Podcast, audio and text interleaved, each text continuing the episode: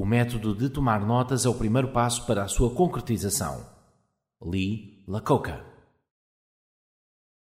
Tome notas se quer fazer notas. Richard Branson, fundador do império multimilionário da Virgin, atribuiu grande parte do seu êxito à mania que tem de tomar notas de imediato e de tomar medidas mal recebe informações dos funcionários.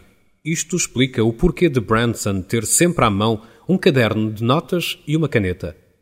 A memória a curto prazo leva-nos a crer que somos capazes de nos lembrar de tudo o que ouvimos e vemos. A maior parte das vezes percebeu a resolução de uma equação matemática quando o professor explicou na escola. Mas por que razão não funcionava quando tentou resolver o mesmo problema cinco horas depois em casa? Por que é que estás a tomar tantas notas? Perguntou-me um dos meus colegas, um gabarola e o mais velho da turma.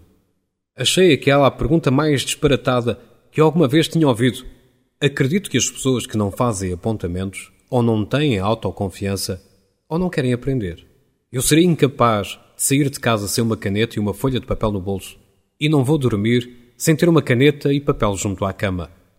A sua mera presença estimula o meu subconsciente que encontra oportunidades e apresenta ideias, onde quer que vá e faça o que fizer.